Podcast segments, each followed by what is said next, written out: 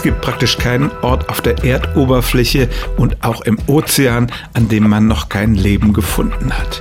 Organismen sind sehr anpassungsfähig, sie halten große Hitze und große Kälte und auch andere widrige Umweltbedingungen aus. Zunehmend schauen Forscher auch in den Erdboden und werden auch dort immer wieder fündig.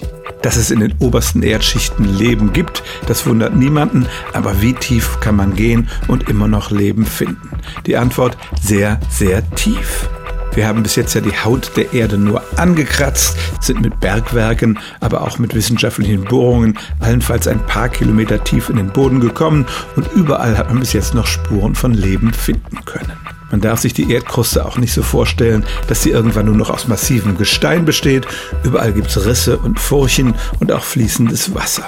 Was es nicht gibt, ist Licht und deshalb kann es da zum Beispiel keine Pflanzen geben, aber Pilze hat man schon in großer Tiefe entdeckt und vor allem Bakterien, die ihre Energie aus chemischen Reaktionen, etwa von schwefelhaltigen Substanzen beziehen und an Gesteinen, die sich früher mal 20 Kilometer unter der Erdoberfläche befunden haben, hat man tatsächlich Spuren entdeckt, die nur durch biologische Aktivitäten erklärbar sind. Inzwischen vermuten Forscher, dass es in den Tiefen des Bodens mehr Leben gibt als auf der Oberfläche und das lässt zum Beispiel darauf hoffen, dass man eines Tages vielleicht Leben im Innern von Planeten findet, deren Oberfläche sehr unwirtlich ist. Denn es stimmt tatsächlich, selbst 20 Kilometer tief im Boden gibt es wahrscheinlich noch Lebewesen.